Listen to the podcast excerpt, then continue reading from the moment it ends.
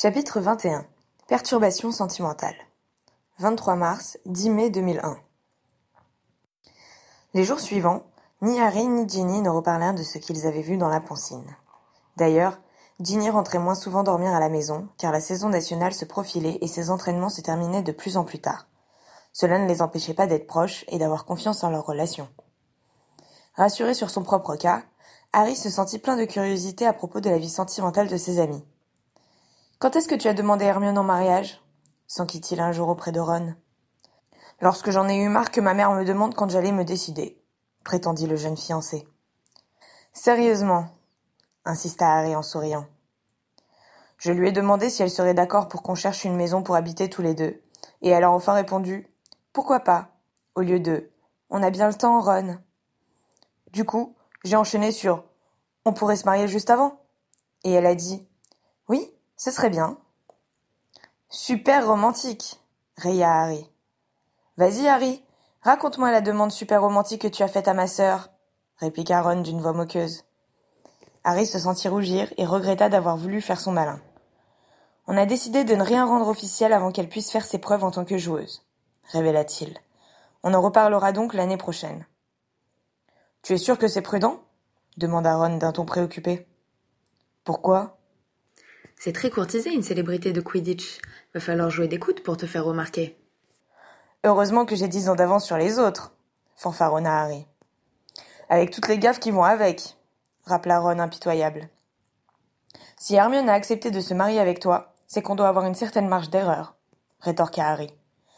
Ne laissons pas une discussion sur les femmes gâcher notre amitié, répliqua sentencieusement Ron pour clore le débat.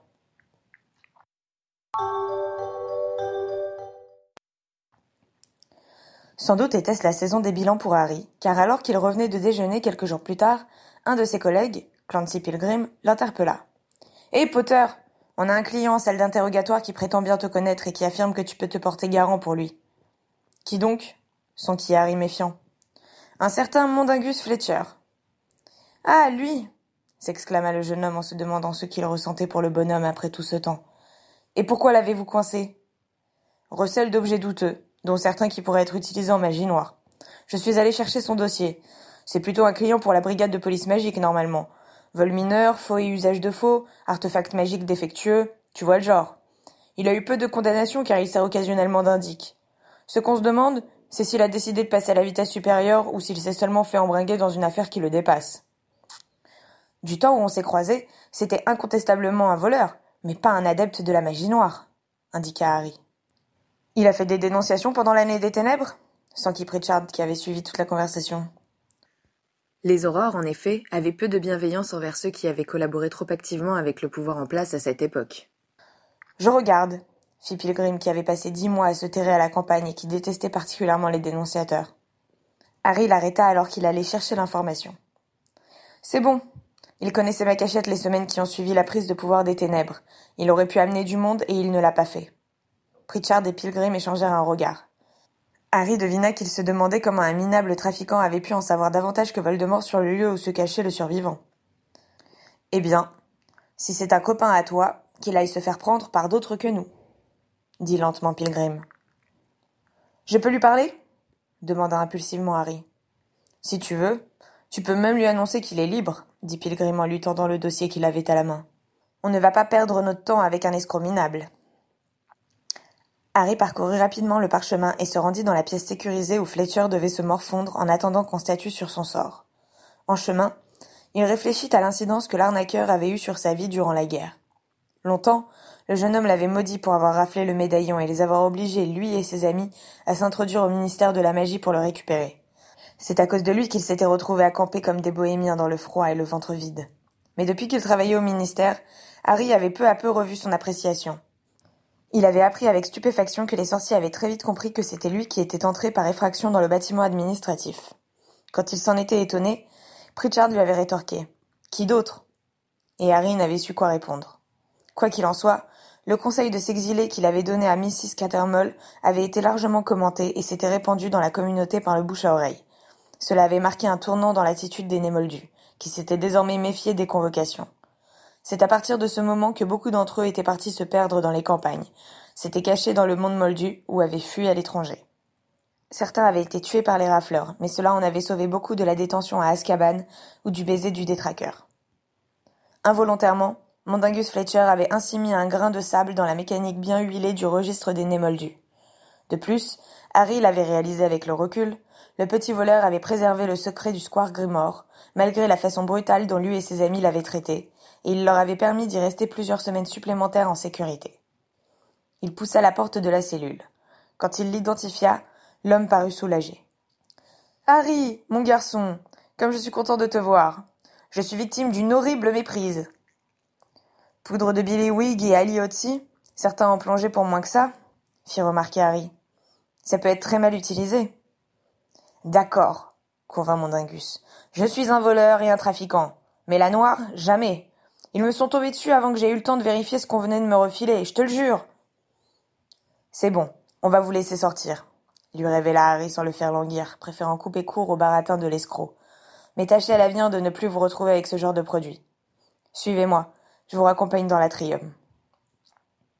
En silence, ils passèrent dans le local où étaient entreposées les baguettes de ceux qu'on interrogeait pour récupérer celles de Fletcher. Puis ils se dirigèrent vers l'ascenseur. Juste avant que le trafiquant ne reprenne une cheminée, Harry lui lança. Et merci de n'avoir pas révélé le secret de la maison de Sirius quand j'étais recherché. L'homme tressaillit comme si on l'avait giflé. Tu crois que Dumbledore m'aurait mis au parfum si j'étais du genre à cracher le morceau? S'offusqua-t-il. Désolé, fit Harry pris de court par l'indignation de l'escroc. Fletcher eut un rictus. Si je m'en sors aujourd'hui, c'est sans doute grâce à toi. Alors on est quitte On est quitte, répondit Harry. Et il tendit la main pour serrer celle de Mondingus Fletcher.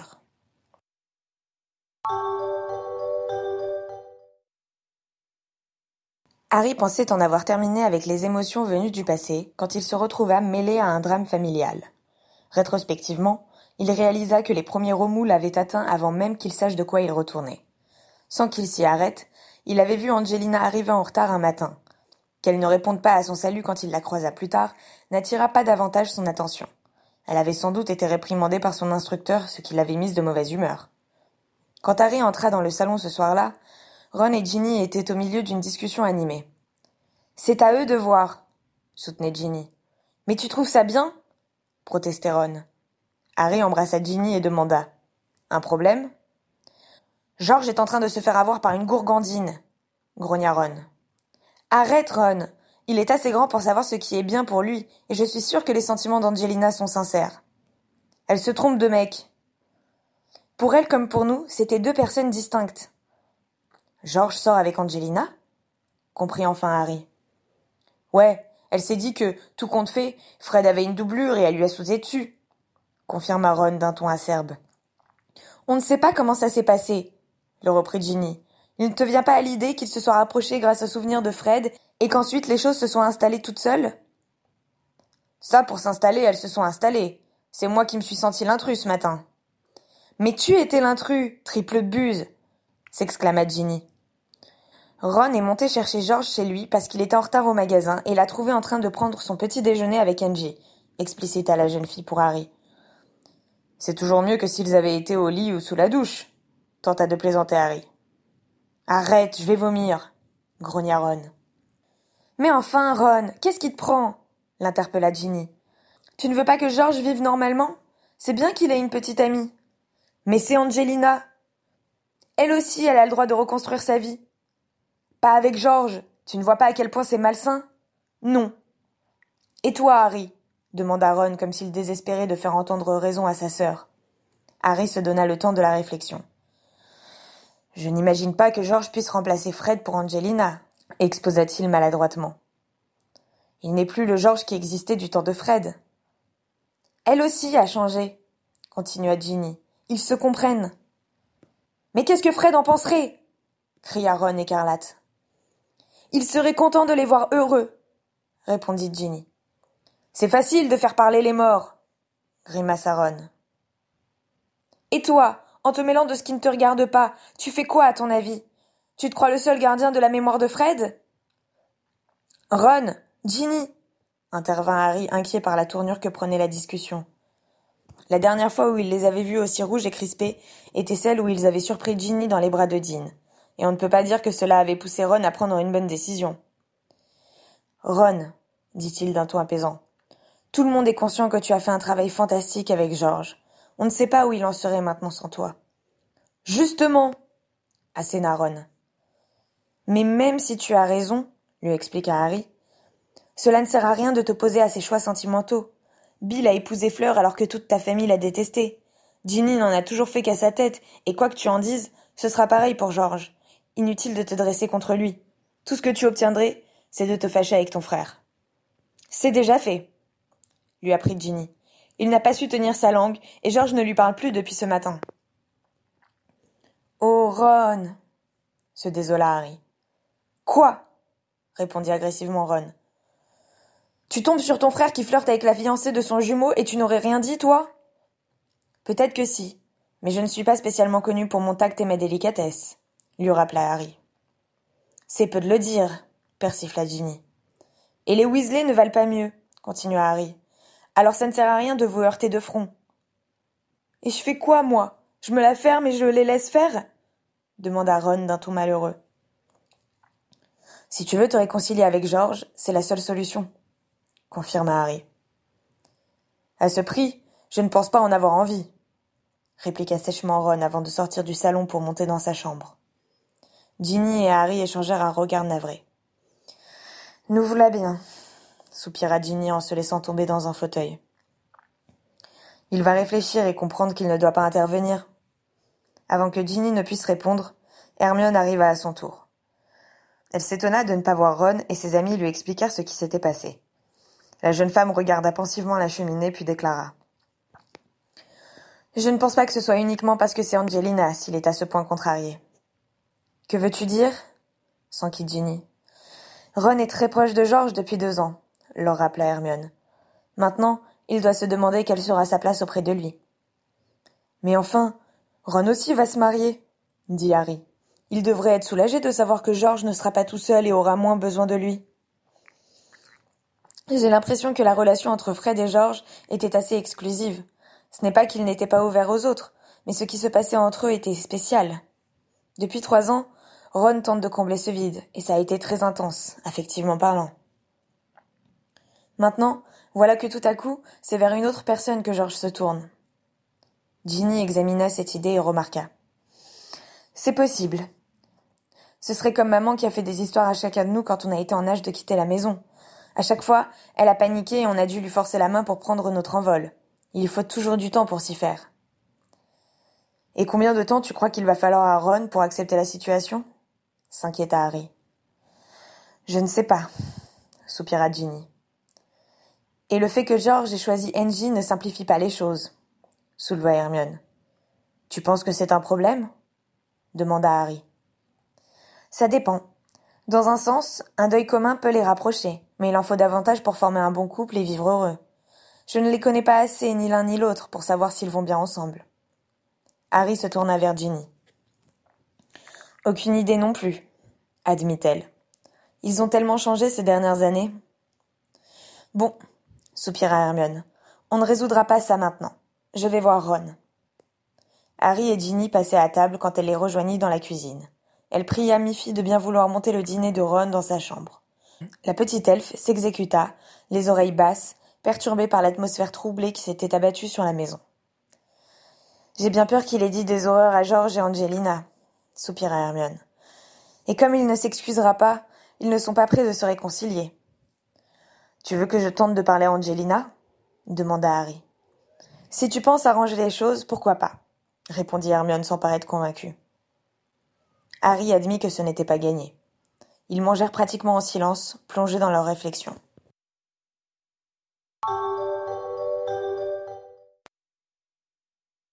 Harry ne vit pas Ron le lendemain matin. Hermione indiqua qu'il n'était pas pressé de se lever. Sans doute que l'idée de rejoindre un frère furieux contre lui ne l'aidait pas à trouver le courage de se rendre au magasin. Pauvre Héloïse, souffla Ginny. Elle va travailler dans une de ces ambiances. Tu rentres ce soir? lui demanda Harry. Normalement, j'ai un entraînement, répondit Ginny en grimaçant. Les choses vont se tasser, tenta de la réconforter Harry. Elle n'en sembla pas persuadée, mais elle était déjà en retard et sauta dans la cheminée. Hermione partit, puis ce fut le tour de Harry. Il ne savait pas s'il devait ou non prendre l'initiative de parler à Angelina. Il ne tenta rien dans la matinée, mais quand, en début d'après-midi, elle lui tourna brusquement le dos lorsqu'il passa près d'elle, il se dit qu'il ne pouvait pas continuer ainsi. Il commença. Angelina, je sais que ce n'est pas facile, mais. Elle ne le laissa pas finir. Elle se retourna vivement et lui lança.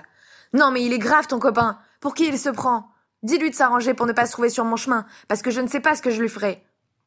Le sang de Harry ne fit qu'un tour. Mon copain? Ça fait trois ans qu'il porte George à bout de bras. Mon copain, il serait Aurore s'il n'avait pas eu à le faire. Alors il a le droit de s'inquiéter, mon copain. Harry se rendit compte qu'ils étaient devenus le point de mire de tous leurs collègues présents au QG. Il prit la jeune femme par le bras et l'entraîna vers la sortie. Heureusement, elle le suivit sans résistance, leur épargnant le ridicule d'une confrontation publique. Une fois dans le couloir, elle se dégagea sèchement tandis que Harry prenait sa baguette. Angelina saisit vivement la sienne, mais Harry ne lança qu'un sort de confidentialité. Il commença. Tu sais bien que Ron dit des choses qu'il ne pense pas quand il est énervé. Si George lui en avait parlé avant, il l'aurait mieux pris et n'aurait pas dit toutes ces bêtises. Parce que tu crois que c'était prémédité? Tu imagines que je suis allée chez George pour le séduire, histoire d'oublier Fred? Je ne pense rien, répondit précipitamment Harry. Je t'explique seulement que Ron a été surpris. Et nous alors, on ne l'a pas été? Tu crois qu'on ne se demande pas si c'est bien ou si c'est mal, si c'est à cause de Fred ou juste à cause de nous? Ce qui se serait passé si Fred avait survécu? Euh. paniqua Harry devant toutes ces informations non désirées. Et puis d'abord, qu'est-ce qu'il faisait là? continuait-elle. De quel droit il se pointe chez Georges comme s'il était chez lui? Il n'allait pas lui envoyer un hibou pour lui demander s'il était malade. Georges était en retard et Ron est allé s'assurer s'il allait bien, c'est tout. C'est son frère. Angelina s'assit par terre, le dos contre le mur du couloir.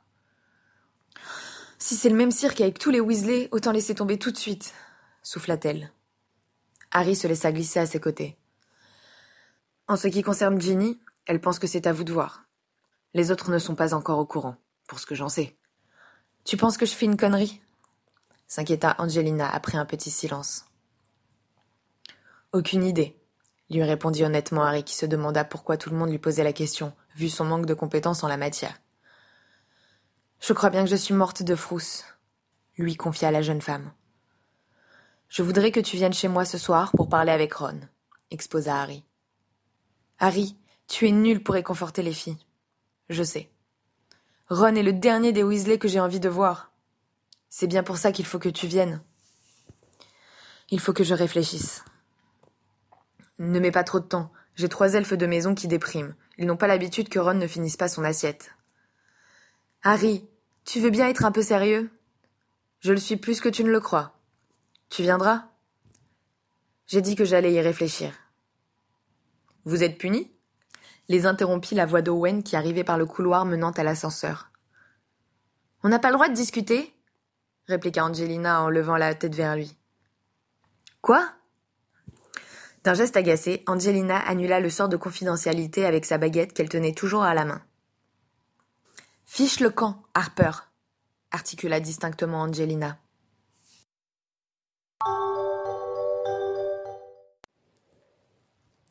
Le visage fermé, la jeune femme suivit Harry quand il vint la chercher avant de quitter le QG pour rentrer chez lui. Il passa le premier dans la cheminée et soupira de soulagement lorsqu'elle arriva à son tour dans la cuisine, tant il avait craint qu'elle ne change d'avis à la dernière seconde. Ron est là? demanda-t-il à Trotty. Monsieur Ron est dans sa chambre, répondit la créature. Harry mena Angelina au salon. Je reviens tout de suite. N'hésite pas à prendre une bière au beurre, l'invita-t-il en montrant les bouteilles que les elfes disposaient le soir sur une table à leur usage. Il monta et frappa à la porte de Ron. Quoi? grogna la voix de son ami. Tu veux bien ouvrir? On ne peut pas me foutre la paix cinq minutes Ne m'oblige pas à défoncer la porte. Lui s'écarta brusquement sur un Ron manifestement de mauvaise humeur. Alors quoi? Angelina est dans le salon. Elle voudrait te voir. Ron pâlit. Tu rigoles? J'en ai l'air Je n'ai rien à lui dire. Commence par des excuses, conseilla Harry. Je ne. Ron, fais-le pour Georges. Un moment, il crut que son ami allait lui claquer la porte au nez. Mais au bout de deux secondes, Ron finit par sortir de sa chambre en lissant machinalement sa robe. Sans regarder Harry, il descendit les escaliers. Il hésita quand il se trouva devant le salon, mais après un bref raclement de gorge pour annoncer son arrivée, il entra dans la pièce en refermant soigneusement le bâton derrière lui. Harry, qui avait suivi Ron, esquissa un pas vers la cuisine. Il s'arrêta et regarda la porte close du salon. Il repartit en direction de la cuisine, puis se retourna de nouveau. Enfin, il se décida. Il s'approcha silencieusement du salon et lança un sort d'écoute.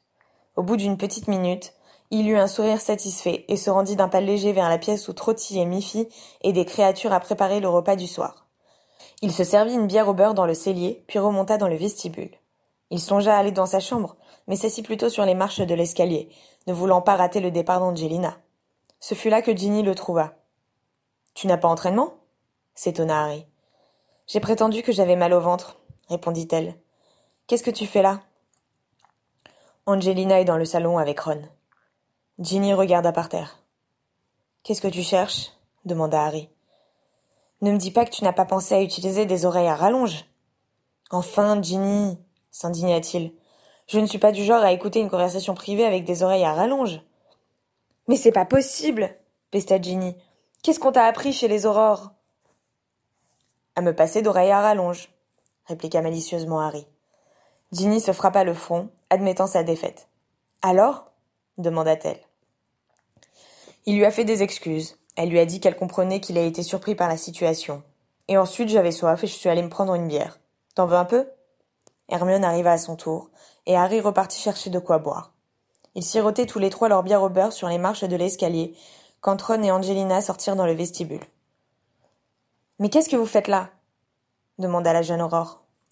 On attend d'avoir accès au salon, répondit Harry. Tu restes dîner? Je dois voir Georges, dit-elle en rougissant. Bonsoir tout le monde. À demain, Harry.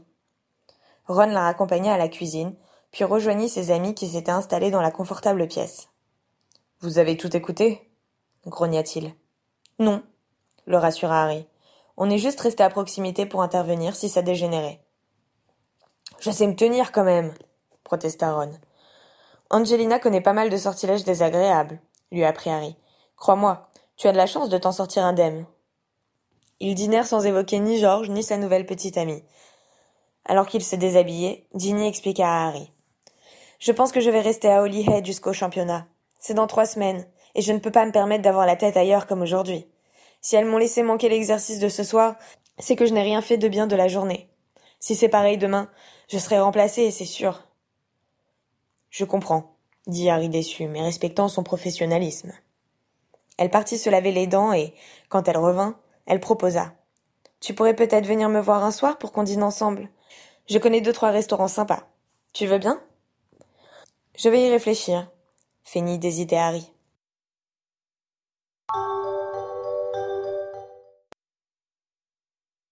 Un mois plus tard, l'équipe de Holyhead s'était qualifiée pour les quarts de finale. Selon le calendrier des rencontres, elle ne jouerait plus pendant dix jours. Ginny envoya un hibou à Harry pour convenir d'une soirée en amoureux. Ils dînèrent dans une sympathique auberge où Ginny allait parfois.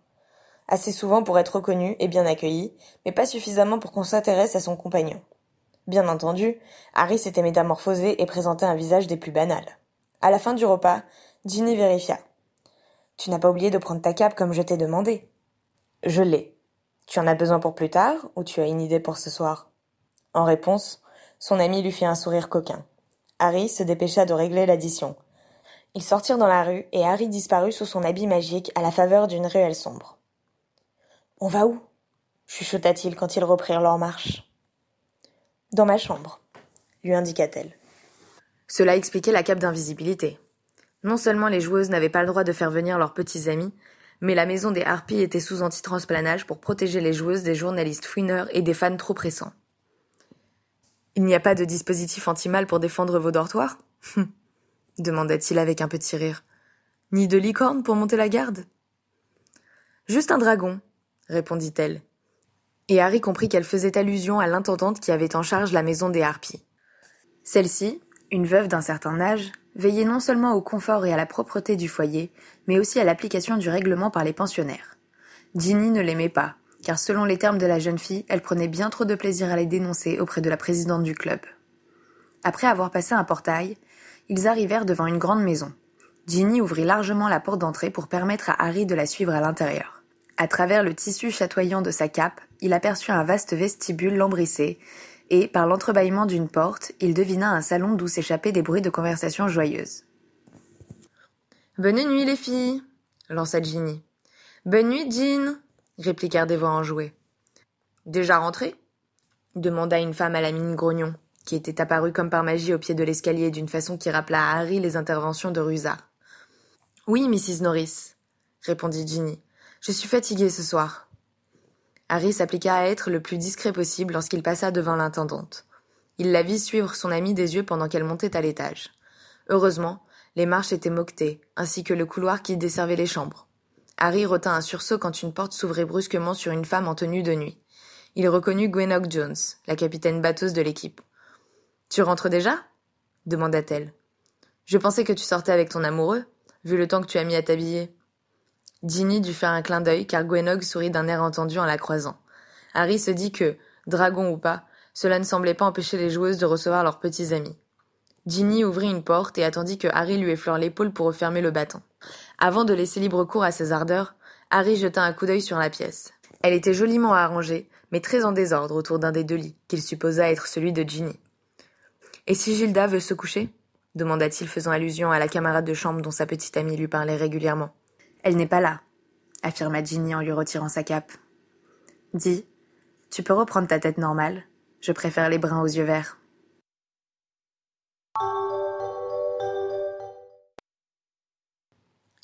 Deux heures plus tard, Harry s'apprêtait à repartir. Ginny ouvrit la fenêtre. Essaie de ne pas trop écraser les rosiers, conseilla-t-elle. Tu pourras transplaner après avoir passé le mur du parc. Tu as l'habitude de faire sortir les gens par là? s'étonna-t-il. Moi, non. Mais le copain de Gilda a bousillé tout un parterre de fleurs une fois, et on a dû raconter avoir entendu un chien errant pour dissuader Mrs. Norris de monter la garde la nuit dans le couloir. Harry commença par jeter un sort de repérage pour s'assurer que la voie était libre. Puis il prit un drap du lit de sa petite amie et le métamorphosa en corde qu'il attacha au montant de la fenêtre. Si je me casse le cou, au moins, ce sera pour une bonne cause. Soupira exagérément Harry en vérifiant que le nœud tenait bien. Et vite quand même, conseilla Ginny. C'est aplati comme une crêpe pour les beaux yeux de sa fiancée Ça ne fait pas sérieux sur une carte de choco grenouille.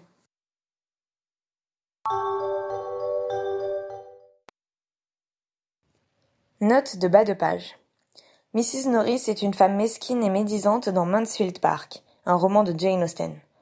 C'est aussi dans la version originale de Harry Potter le nom de Miss Teigne, la chatte de Ruizard. Une année dans la vie de J.K. Rowling, 30 décembre 2007. Et Georges Beaucoup de lecteurs m'ont demandé si Georges avait tenu le coup. Bien sûr que non. C'est comme ça. Je ne peux pas. Mais je crois qu'il a épousé Angelina, l'ex de Fred. C'est peut-être malsain, mais je pense qu'ils sont heureux. Aussi heureux qu'il peut l'être sans Fred.